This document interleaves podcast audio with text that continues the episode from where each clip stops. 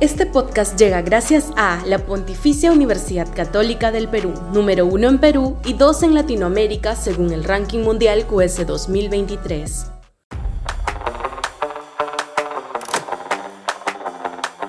El adelanto es parte de una agenda patriótica.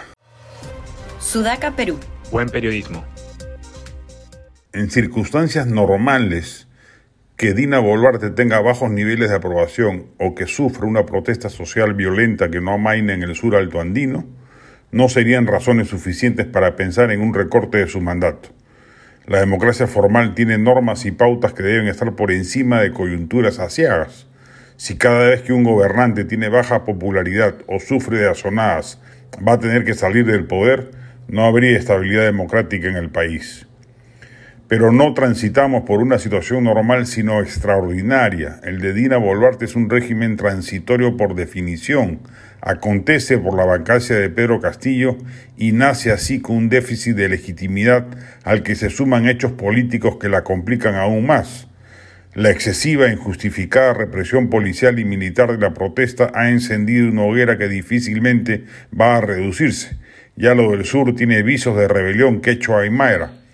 Su mala reacción frente a ella no basta con pedir perdones inverosímiles cuando a la par nadie asume responsabilidad política sobre claros excesos como los constatados en Ayacucho por IDL reporteros. La precariedad legislativa de la que sufre no tiene bancada que la respalde absolutamente y la crisis política que la acompaña obligan a pensar en salidas extraordinarias. Una de ellas, la más razonable y viable, es la del adelanto de elecciones que el Congreso debe repensar y tramitar en el plazo extendido que le ha dado a la legislatura. No va a aguantar hasta el 2026 el régimen tal como están dadas las cosas y la otra salida posible, la renuncia de Boluarte, abren las puertas del infierno, porque si el gobierno actual es desaprobado, aquel que surja de las canteras parlamentarias será repudiado y dará pie a una turbamulta infinitamente mayor. Por eso es que en principio Boluarte no debería proceder a la renuncia, salvo que el Congreso no le deje otra salida.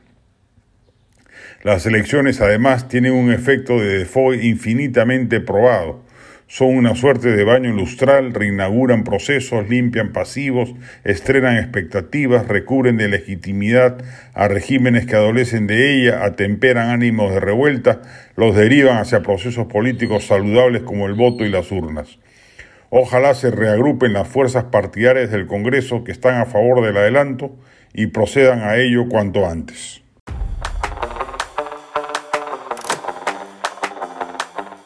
Este podcast llegó gracias a AFE, operador logístico líder en el mercado peruano que brinda servicios de almacenaje, transporte de carga, courier y cómics.